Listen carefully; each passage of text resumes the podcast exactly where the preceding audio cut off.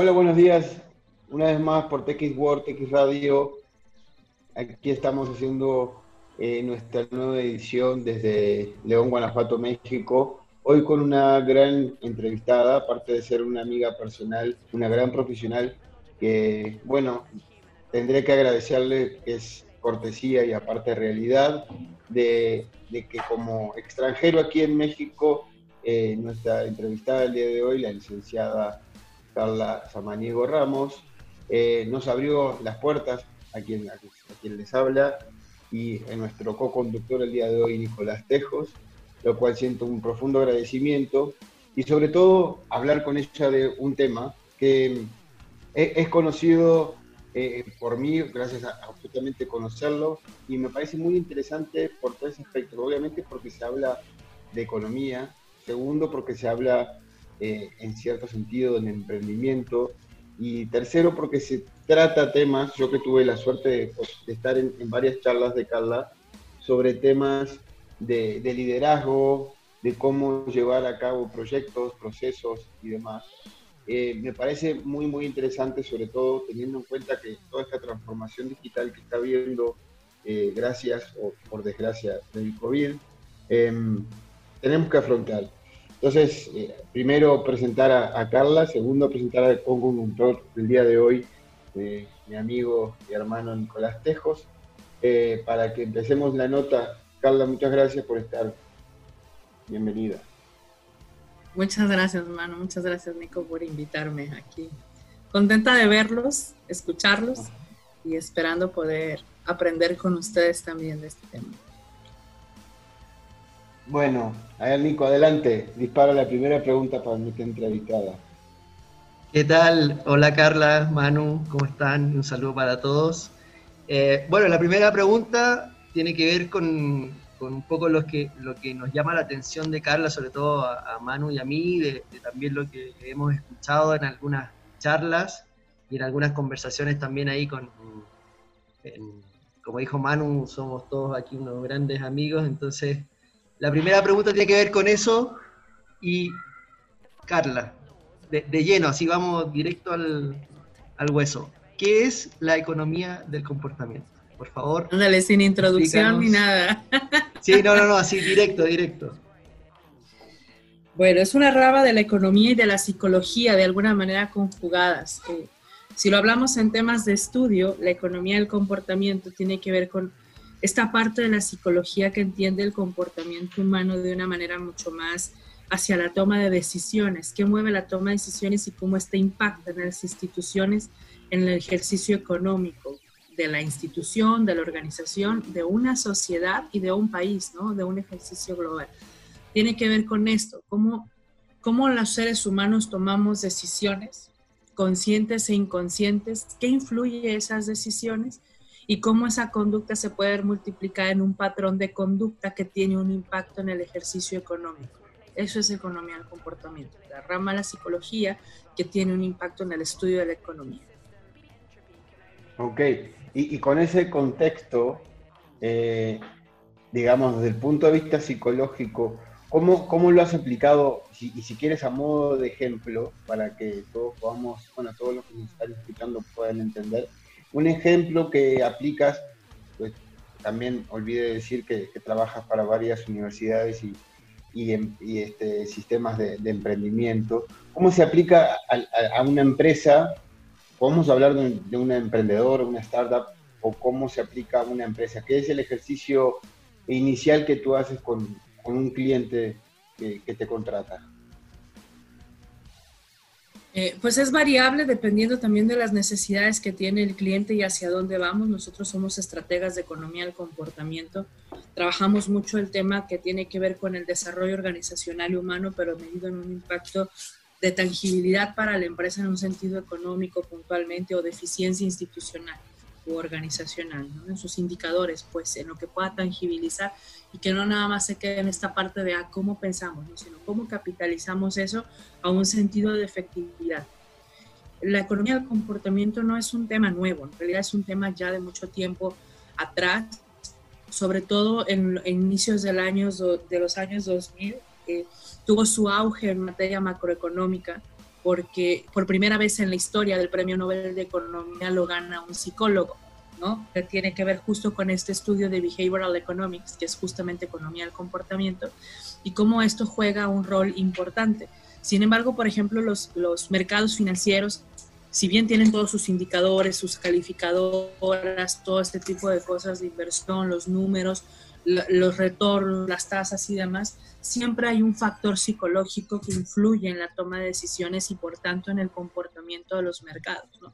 Todo mundo que estamos en un momento en la parte financiera o en la parte económica sabemos que la base de la economía es esta parte de la psicología, o sea, no es nuevo.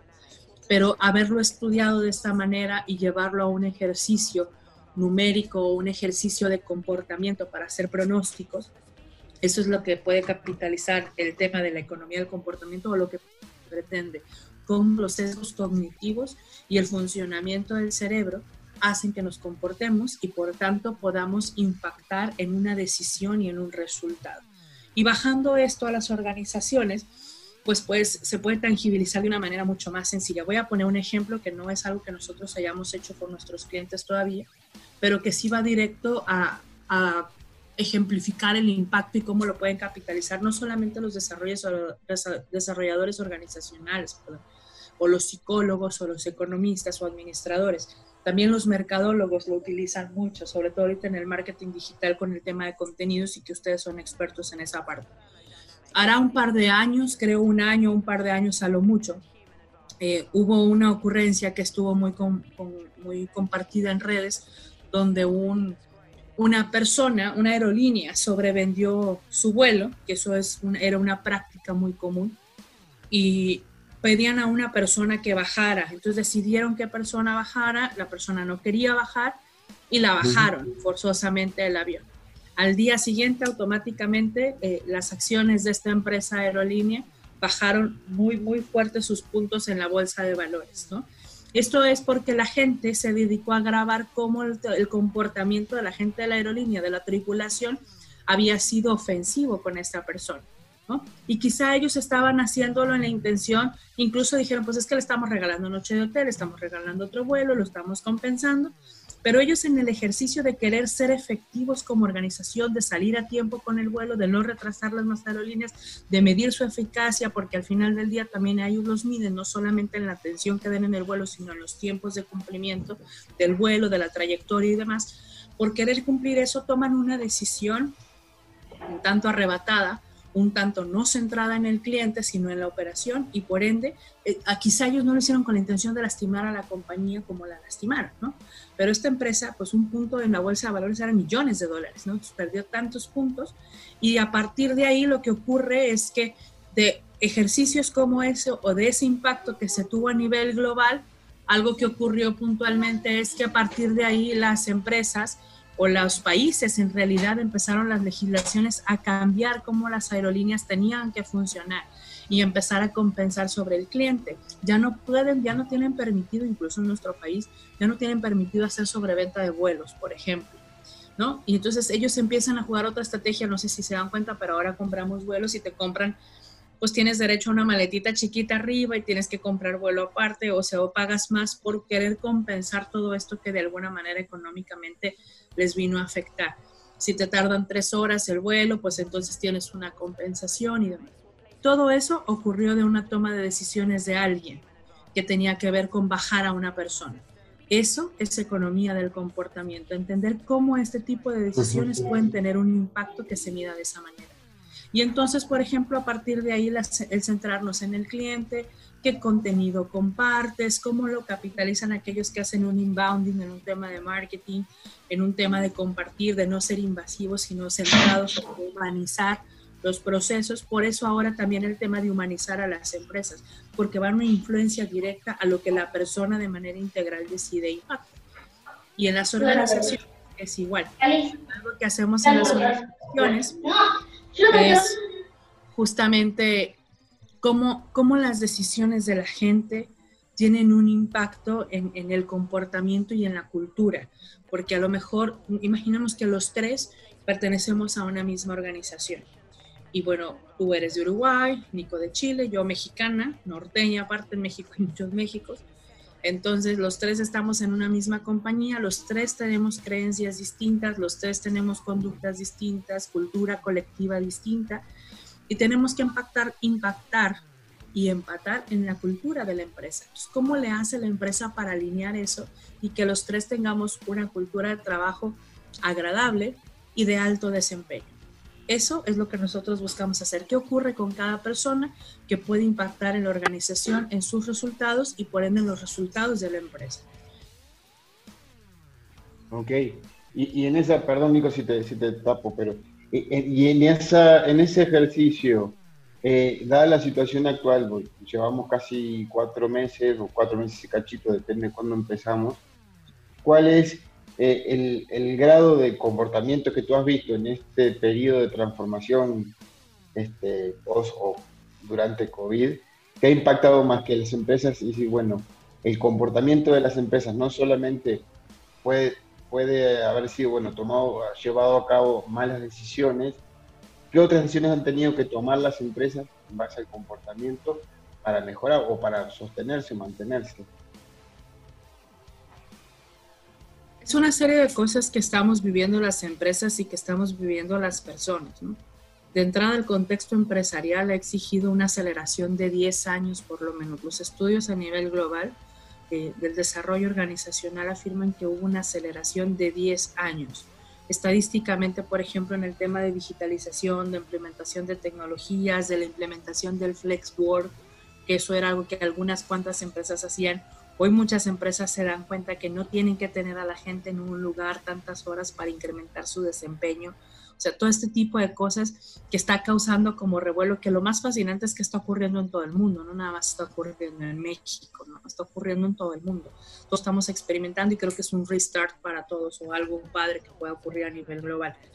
Pero todo eso que las empresas no conocían por, por, por seguir una línea más tradicional, natural porque neurológicamente estamos programados para irnos a lo seguro, entonces nos cuesta estar trabajando, de ahí la importancia de constantemente generar innovación y la innovación desde el pensamiento, no desde los procesos nada más, porque si sean los procesos pero no sea en el pensamiento, ocurre un gap que no pasa la innovación. Entonces, esta parte donde salimos de lo tradicional por las circunstancias y entender como empresa cómo podemos sumarnos a un barco Hoy le llaman nueva normalidad, yo personalmente difiero del, término, pero entiendo el término. Eh, pero creo que al ser normal, pues ya no es nuevo, Entonces, por eso es que difiero. Pero sí creo que en esta mejor normalidad que tenemos oportunidad de crear, hacia lo que implica, pues vienen estos retos. Entonces, algo que está ocurriendo con las empresas es justamente acelerarse 10 años, que eso no es nada fácil. De entrada sobre todo si tenías un funcionamiento en el mercado tan tradicional, tan fortalecido y de repente no tenemos nada, ¿no? Entonces, ¿cómo le vas a hacer? Y por otro lado, asegurarte de que tu capital humano también haya acelerado 10 años en el ejercicio de la conducta, ¿no? Porque pues yo puedo implementar tecnologías, pero mi gente no tiene la competencia y entonces me quedo en ese proceso igual, me explico, ¿qué tengo yo que hacer para que eso pase? ¿Qué tengo que hacer para que eso? Y, y es generar un contexto. Ahora, también en, esta parte, pues cómo tomamos decisiones, ¿no? O sea, tenemos el pensamiento automático y el pensamiento reflexivo como sistema de pensamiento, que eso es algo que estudia mucho la, neurociencia y la economía del comportamiento. Y ahorita en este proceso hay mucho, mucha mezcla, ¿no? Este, este pensamiento reflexivo que es el de analizar, pensar, ver los escenarios y si pasa esto, establecer supuestos, las variables que puedan influir, que eso diseñamos mucho o jugamos mucho para el término de estrategias. Sin embargo, los seres humanos somos mucho más automáticos en nuestro pensar. O sea, si voy a dar un paso, no analizo mi paso, lo doy y simplemente me voy hasta corro a veces, ¿no? Entonces es así, incluso cuando vamos manejando, de repente vas manejando y ya vas en una inercia porque ya lo conoces y el pensamiento es solo inconsciente y se automatiza. Entonces, en este ejercicio, hacia esta línea de automatizar o del pensamiento, cómo podemos en esta mezcla de automatizar, pensamiento automático, pues no automatizado, perdón, automático, y pensamiento reflexivo, que se está dando de una manera muy a la par, cómo podemos como empresa crear un contexto para capitalizar eso, para que nuestra gente se sienta segura, porque yo les decía, neurológicamente estamos programados para lo seguro, pero al mismo tiempo yo pueda tener un escenario en el que no me quede en lo que ocurrió en enero 2020 y sí me vaya a lo que está ocurriendo agosto 2020 o va a ocurrir en noviembre 2020, primero de o en enero 2021. O sea, que yo vaya en esa rapidez, ¿no? Es simple, por ejemplo, tu servidora participó en la Asociación Mexicana de Mujeres Jefas de Empresa y me tocó hacer un meet and greet con el capítulo de, de, varios capítulos del centro, yo estoy en el de Culiacán, que es AMGE, y nos hicimos un meet and greet eh, hacia la línea de, de trabajar con las presidentes de los otros capítulos en el centro del país y nos decía la presidenta de Chiapas, es que nosotros les hemos puesto a las a las, a las socias la posibilidad de que hagan marketing digital, de que hagan comercio electrónico, de que se suban a la base de un mercado libre con quien a nivel nacional la AMGE firmó, que ahí está, y se niegan, se niegan, se niegan, ¿no? Y, lo que no ven es que a lo mejor eh, pueden tronar su empresa y, y no es tanto el no ponerles el escenario, sino además de ponerles el escenario, ¿cómo más puedes lograr sensibilizar esa conciencia o concienciar a alguien o concientizar, como prefieran llamarlo, a que tome una decisión, que no sea algo impuesto? O sea, bueno, yo les decía, valdría la pena que pusieras la estadística de, mencionan, no sé en los otros países, pero sé que en México al cierre de este año, nueve de cada diez mexicanos vamos a estar comprando por Internet. ¿no? Cuando a lo mejor iniciamos el año siendo cuatro comprando por internet, ¿no? O sea, la estadística del crecimiento es muy, muy fuerte con relación al periodo de tiempo que se va a vivir. Y a lo mejor algo que no estamos viendo como empresarios es eso. Tenemos que verlo los empresarios, los líderes de las organizaciones, hablando en temas jerárquicos y de toma de decisión, y por otro lado hacer que lo vea nuestra gente, porque hacia allá es cuando camina una organización donde debiese caminar. No sé si me hice más bolas, pero bueno, ahí está, muchachos.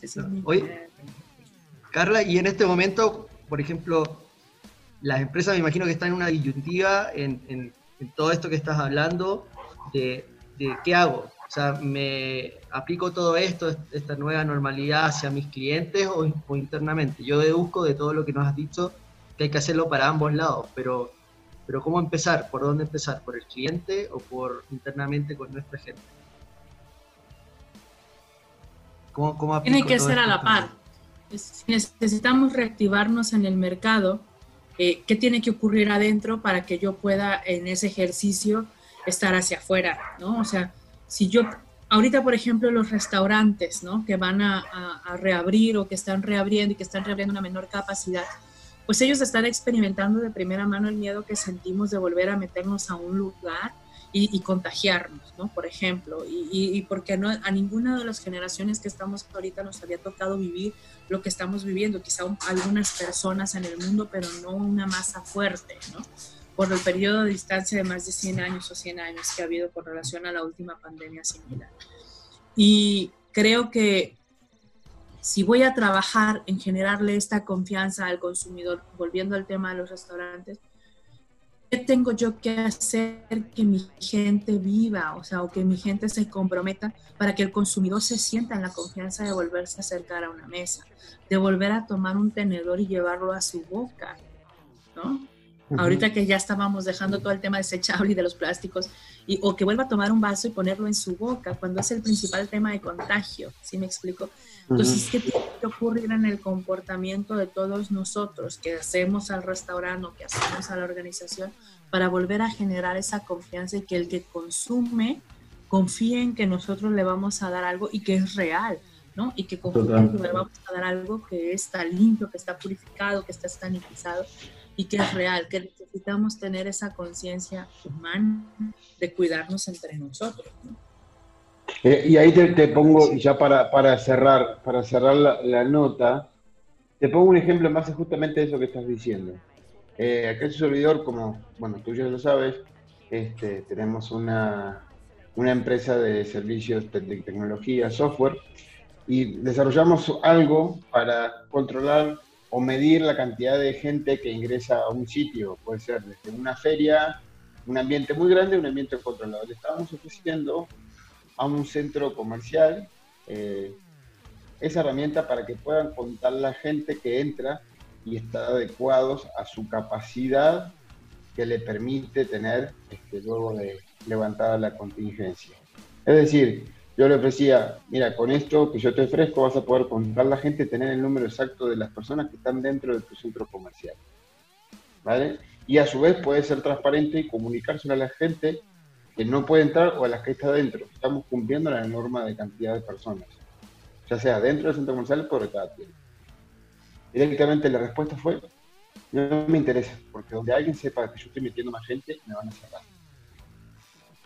¿Qué respuesta de psicología, como de economía de comportamiento de psicología? Le, yo me quedé sin respuesta, le dije, ok, muchas gracias. Yo creo que es un tema de percepción y de, de un framing, el, el, encuadre de la información. El, el, encuadre, el framing es, una, es un sesgo cognitivo, ¿no?